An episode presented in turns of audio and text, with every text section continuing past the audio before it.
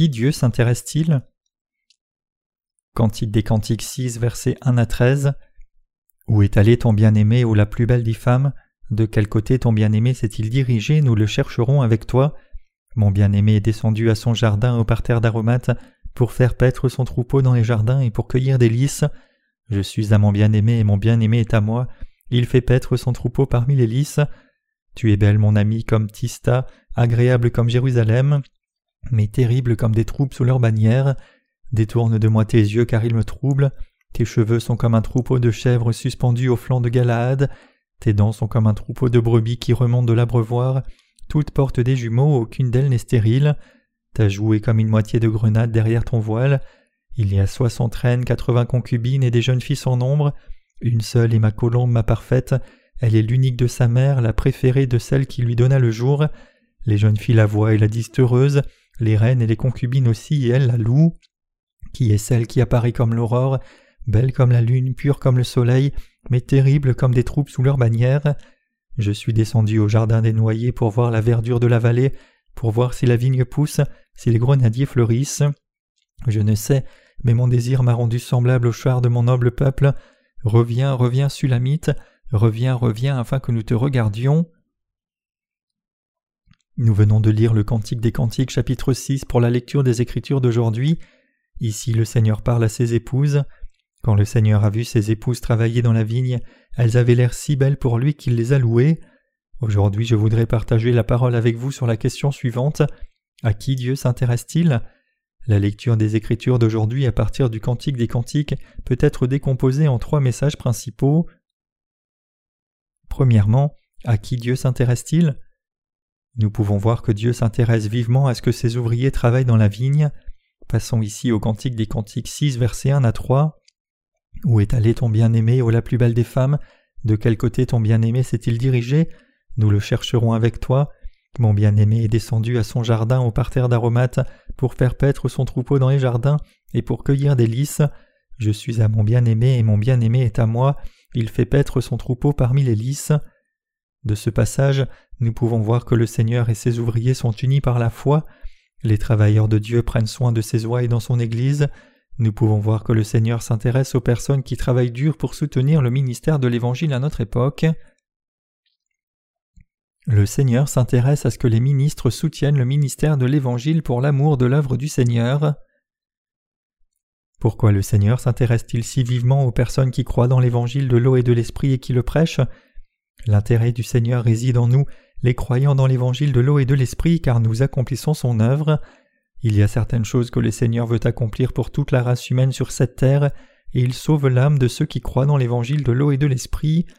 Son but est de les sauver de ce monde, de ses péchés, de sa condamnation, afin qu'ils vivent heureux pour toujours avec lui.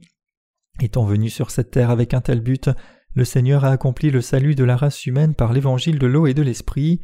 Il a ensuite confié à ses travailleurs la tâche de répandre l'évangile aux gens du monde entier. C'est pourquoi il y a beaucoup de serviteurs de Dieu qui soutiennent le ministère de l'évangile dans son Église, et le Seigneur en est heureux, et c'est pourquoi le Seigneur s'intéresse si vivement à eux. Dieu dit dans le Cantique des Cantiques 6, versets 2 à 3 mon bien-aimé est descendu à son jardin au parterre d'aromates pour faire paître son troupeau dans les jardins et pour cueillir des lys. Je suis à mon bien-aimé et mon bien-aimé est à moi. Il fait paître son troupeau parmi les lys. La femme sulamite était l'une des servantes au service dans l'Église de Dieu. Elle appartenait donc à notre Seigneur et le Seigneur lui appartenait. Maintenant nous pouvons voir la femme sulamite réaliser le désir du Seigneur dans une unité sincère avec Jésus-Christ. Les ouvriers de Dieu sont ceux qui sont capables de faire son œuvre. Ce que le Seigneur veut accomplir par notre intermédiaire, c'est sauver beaucoup d'âmes, et nous accomplissons cette œuvre en ce moment.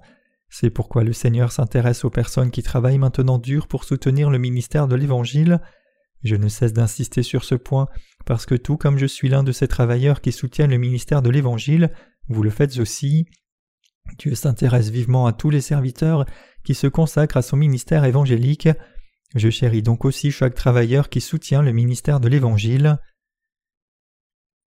Nous soutenons le ministère de l'Évangile maintenant parce que nous ne pouvons pas nous permettre de ne pas le faire. C'est parce que si nous voulons vraiment répandre l'Évangile de l'eau et de l'Esprit dans le monde entier, nous devons le faire immédiatement.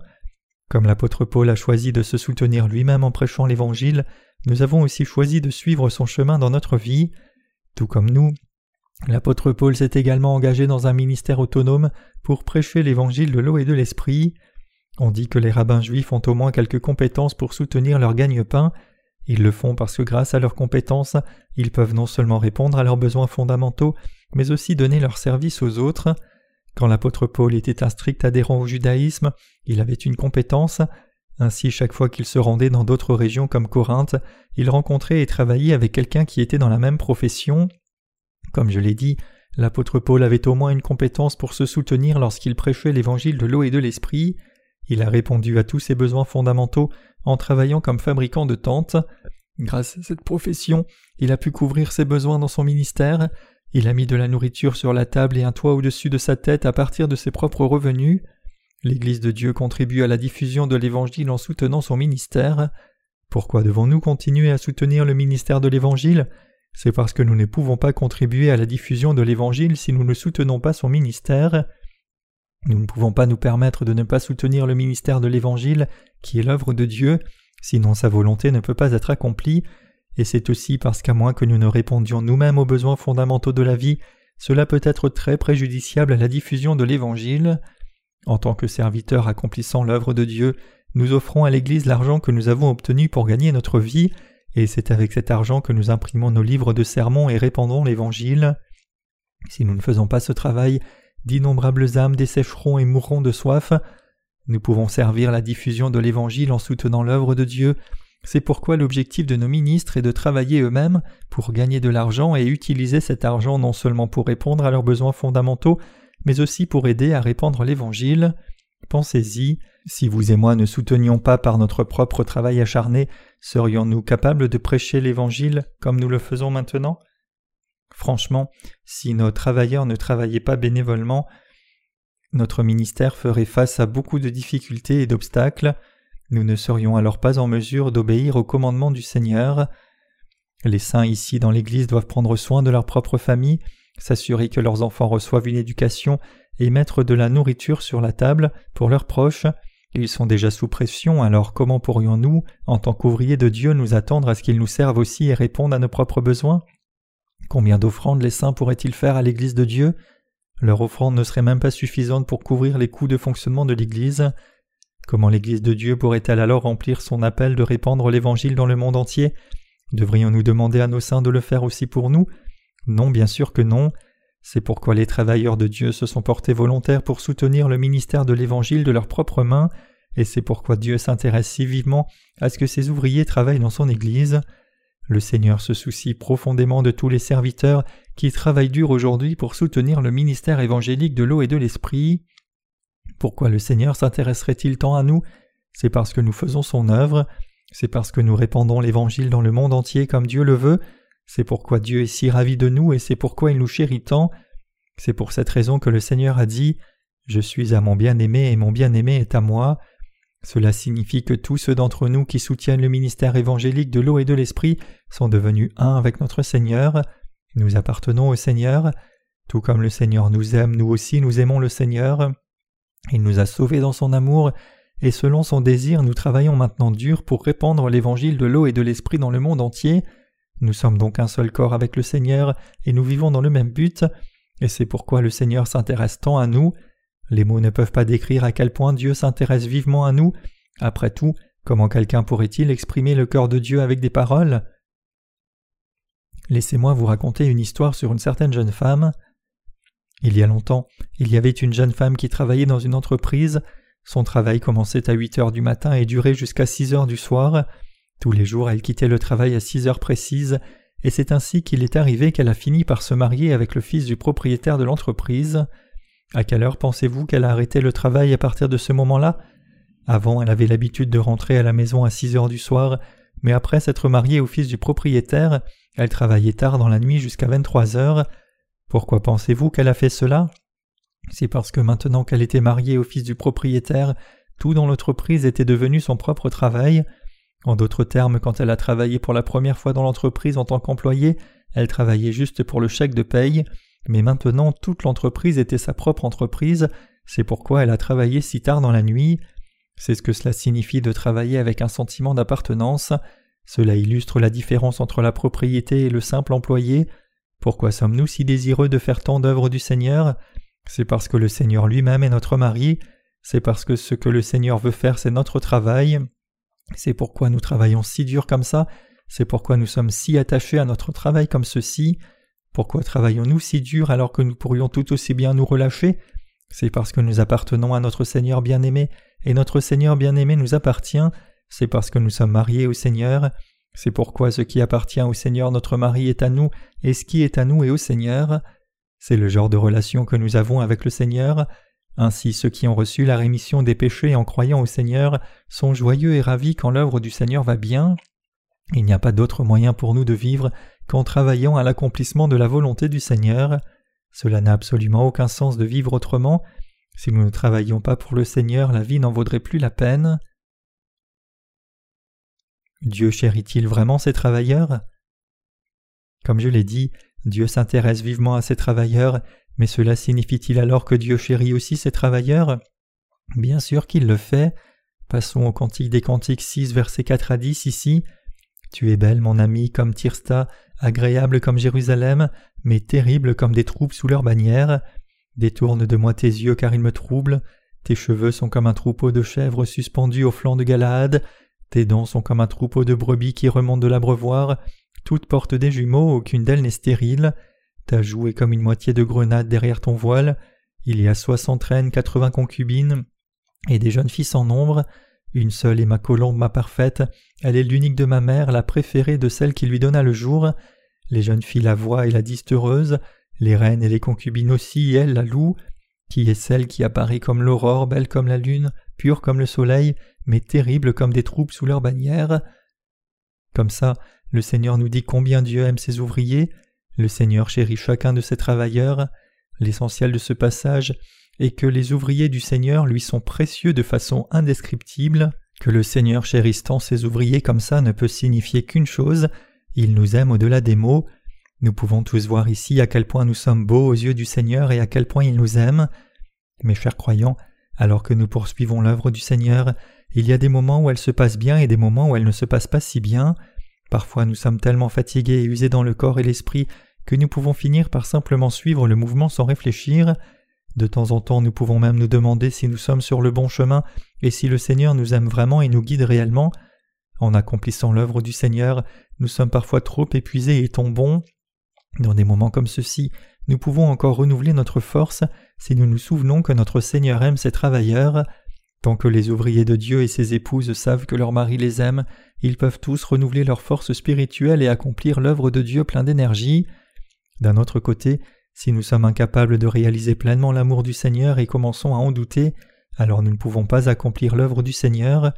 Sans l'amour de Dieu, comment l'un d'entre nous pourrait-il prétendre exécuter son œuvre? En fonction de notre force spirituelle, nous ne serions pas capables de faire l'œuvre de Dieu. Ce que nous devons tous réaliser ici, c'est que notre Seigneur nous aime. C'est parce que Dieu nous aime de tout son cœur qu'il a fait écrire et transmettre le Cantique des Cantiques. C'est ainsi que nous pouvons apprécier ce qui est dans le cœur de notre Seigneur, et c'est pourquoi nous pouvons accomplir son œuvre par la foi. Quand notre Seigneur voit ses ouvriers, il s'émerveille de notre beauté, tout comme il l'a dit dans le Cantique des Cantiques chapitre 6 verset 10, qui est celle qui apparaît comme l'aurore, belle comme la lune, pure comme le soleil, mais terrible comme des troupes sous leur bannière. Le mot elle ici se réfère à nul autre que les précieux travailleurs de Dieu. Mes frères croyants, aux yeux de Dieu nous sommes comme celle qui apparaît comme l'aurore, belle comme la lune, pure comme le soleil, mais terrible comme des troupes sous leur bannière. Nous tous qui accomplissons l'œuvre de Dieu sommes audacieux, clairs, justes, purs et transparents devant le Seigneur et l'homme. Qui dans ce monde peut vivre une vie aussi audacieuse? Ce ne sont autres que les travailleurs de Dieu qui ont mis son amour dans leur vie. Quelle vie audacieuse vivons-nous tous Tant que nous savons vraiment que Dieu nous aime, nous pouvons tous vivre une vie courageuse. Nous ne vivons pas dans la peur et nous ne tremblons devant rien au monde. Nous avons un but clair dans la vie. Même si nous faisons face à de nombreuses difficultés en vivant sur cette terre, nous sommes toujours déterminés à servir l'évangile de l'eau et de l'esprit. Tout ce que nous faisons, nous le faisons dans ce but, et c'est précisément ce qui explique notre audace. Comme la plupart d'entre vous le savent maintenant, ce monde n'est pas un endroit facile à vivre. Enquête après enquête montre à quel point les gens ont peur de perdre leur emploi. En revanche, nous n'avons pas cette crainte. En tant qu'ouvriers de Dieu, nous n'avons jamais à nous soucier de perdre notre emploi, au lieu de cela nous menons une vie audacieuse, même si ce n'est pas une vie glamour, nous vivons courageusement par notre foi inébranlable, au-dessus du tableau et libérés des contraintes banales de la vie quotidienne. D'innombrables personnes luttent pour joindre les deux bouts profondément endettés, au moins nous ne sommes pas des débiteurs. En tant qu'ouvriers de Dieu, aucun d'entre nous dans l'Église de Dieu n'est débiteur de ce monde. Bien que nous soyons spirituellement redevables puisque nous n'avons pas encore fini de prêcher l'évangile de l'eau et de l'esprit, nous ne devons rien à ce monde. En réalité, nous sommes en fait riches à la fois en corps et en esprit. Pour être exact, notre Église doit un petit prêt bancaire, mais celui-ci peut facilement être remboursé en un rien de temps. Il y a beaucoup de gens dans ce monde qui sont lourdement endettés. Dans les pays développés, il n'est pas rare que les gens portent une dette moyenne d'environ 40 000 à 50 000 dollars. En Corée, par exemple, on dit que l'endettement moyen des ménages est proche de 40 000 dollars. Tant de gens vivent sous ce lourd fardeau. En revanche, nous ne nous inquiétons pas de répondre à nos besoins fondamentaux ou de perdre le sommeil après avoir été jetés dans les rues. C'est vrai que dans le passé nous nous inquiétions de telles choses. Quand nous avons commencé notre Église, c'était une lutte pour nous de simplement payer le loyer et de mettre de la nourriture sur la table. Cependant, le Seigneur nous a dit de rechercher d'abord le royaume de Dieu et sa justice, et qu'il subviendrait alors à nos besoins. Nous avons cru dans cette parole de Dieu, nous avions toute confiance que tant que nous vivions selon le plaisir de Dieu, il ne nous abandonnerait pas pour vivre une vie folle. C'est pourquoi nous avons fait l'œuvre de Dieu, déterminés à ne jamais être négatifs et à mener une vie audacieuse malgré notre pauvreté. Dieu nous a alors tous bénis, et grâce à ces nombreuses bénédictions, nous vivons maintenant sans jamais nous soucier de répondre à nos besoins fondamentaux. C'est une merveilleuse bénédiction pour vous de ne pas avoir à vous soucier de votre gagne-pain ou de perdre le sommeil à la suite de dettes. Presque tout le monde est lourdement endetté de nos jours, c'est la triste réalité d'aujourd'hui. En revanche, nous sommes bénis comme la femme sulamite, comme il est écrit dans le Cantique des Cantiques 6, verset 10, qui est celle qui apparaît comme l'aurore, belle comme la lune, pure comme le soleil, mais terrible comme des troupes sous leur bannière. Ce passage nous parle de nul autre que vous et moi. Qui est cette femme qui est terrible comme une armée avec des bannières? Ce n'est autre que vous et moi.